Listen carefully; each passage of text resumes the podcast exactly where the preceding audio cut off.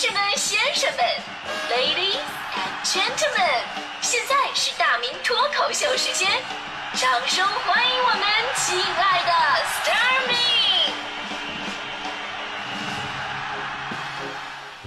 好，欢迎各位来到今天的大明脱口秀，我是大明。呃，其实我们说看热闹的人啊，绝大部分都是这个人类特有的天性啊。围观是一种对于周边热点事件本能的关注反应，就好像什么呢？大家伙平时下饭馆都喜欢去人多的地方，其实好不好吃你并不知道，你也没来过，对吧？但是你跟人大家伙都想来，那我也得来，对吧？现在流行叫是什么网红打卡。我有个朋友来北京啊，我请客嘛，人家点名要吃簋街某著名饭馆的小龙虾。然后我俩就去了，咱们都知道那家小龙虾排队得排多长时间，两个小时之后，我俩终于是坐进去了。当时我拿着菜单，我就问他，我说能吃多少啊？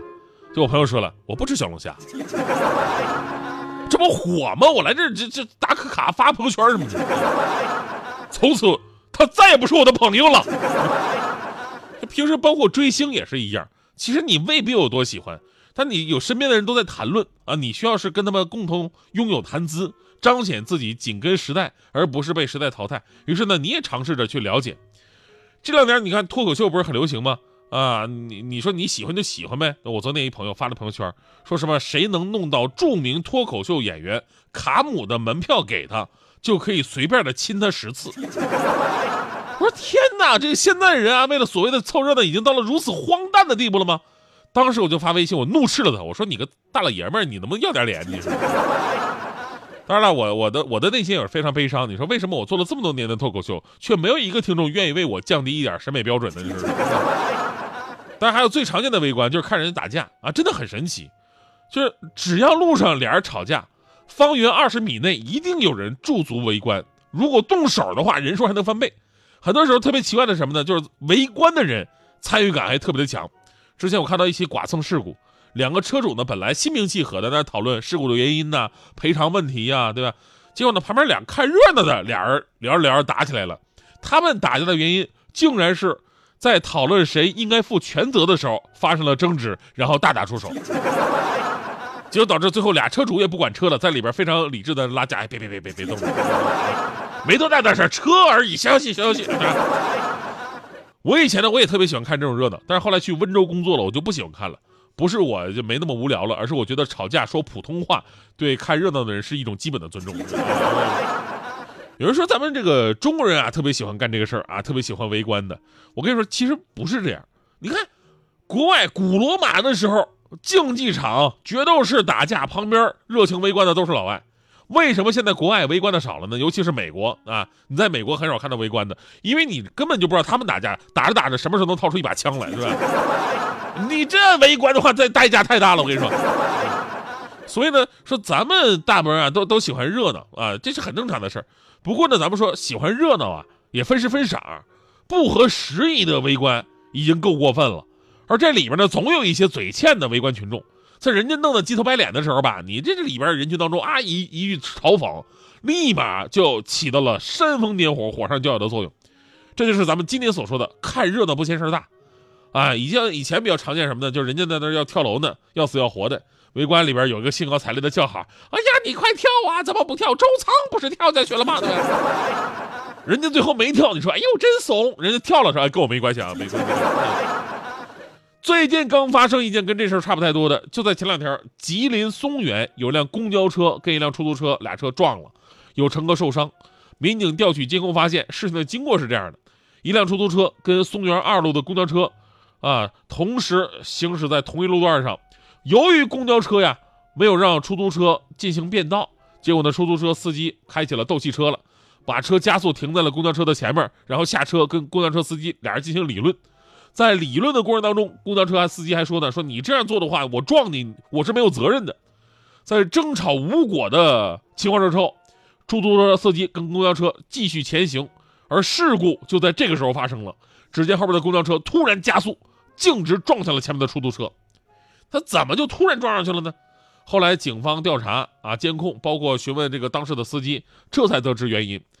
原来呀，是因为两个司机发生争吵之后吧，公交车司机气不过，然后这会儿呢，公交车前排那几名乘客吧，一个劲儿的怂恿他说：“你撞他，撞撞撞撞撞。”我说我昨天晚上听了这个录音了，后边几个人呢用东北话在说，那就怼他。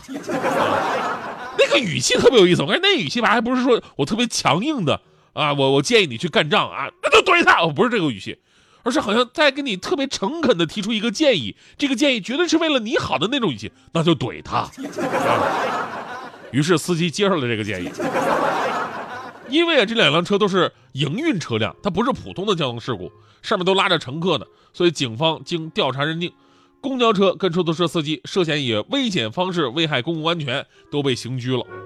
有网友评论啊，这是典型的看热闹不嫌事儿大，乘客拍拍屁股赶下一班车了，徒留司机铁窗泪啊。其实我想说呢，这也不算是，呃，看热闹一点事儿都没有，因为在这次事故当中啊，伤的最惨的都是前面说这个风凉话的乘客。其实你想想，现实生活当中这样的人还真不少啊，有陌生人，其实也有你的熟人。在别人的气头上，或者局势比较紧张的时候，围观当啷撂出一句风凉话，就算不激化当时的矛盾吧，他也会让当事人特别难受啊。而说话的人呢，除了快活快活嘴，你还能得到什么呢？就是一种典型的情商低的表现。这样人真的是不少。你像我们，我们台里平时开会啊，领导在说我们上一周啊谁谁谁用哪个字读错的时候。我们这里边总会有人在旁边，然后特别自然的那个自言自语，而且声音特别大。哎呀，这也能错呀？哎呦，哪个老师教的哟？这就是我说的，就单单位吧，总是有些人事儿做的不多，但是存在感特别强，你知道吗？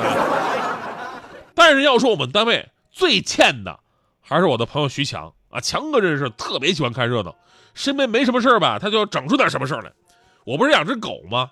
我养只狗，强哥养个猫。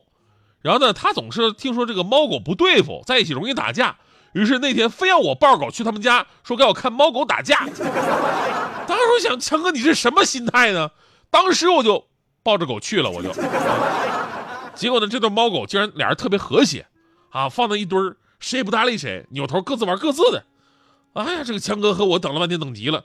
结果呢，强哥聪明啊，心生以离间之计呀，趁着猫不注意，就打了猫后脑勺一下。猫当时喵的一声就回头了，谁干的？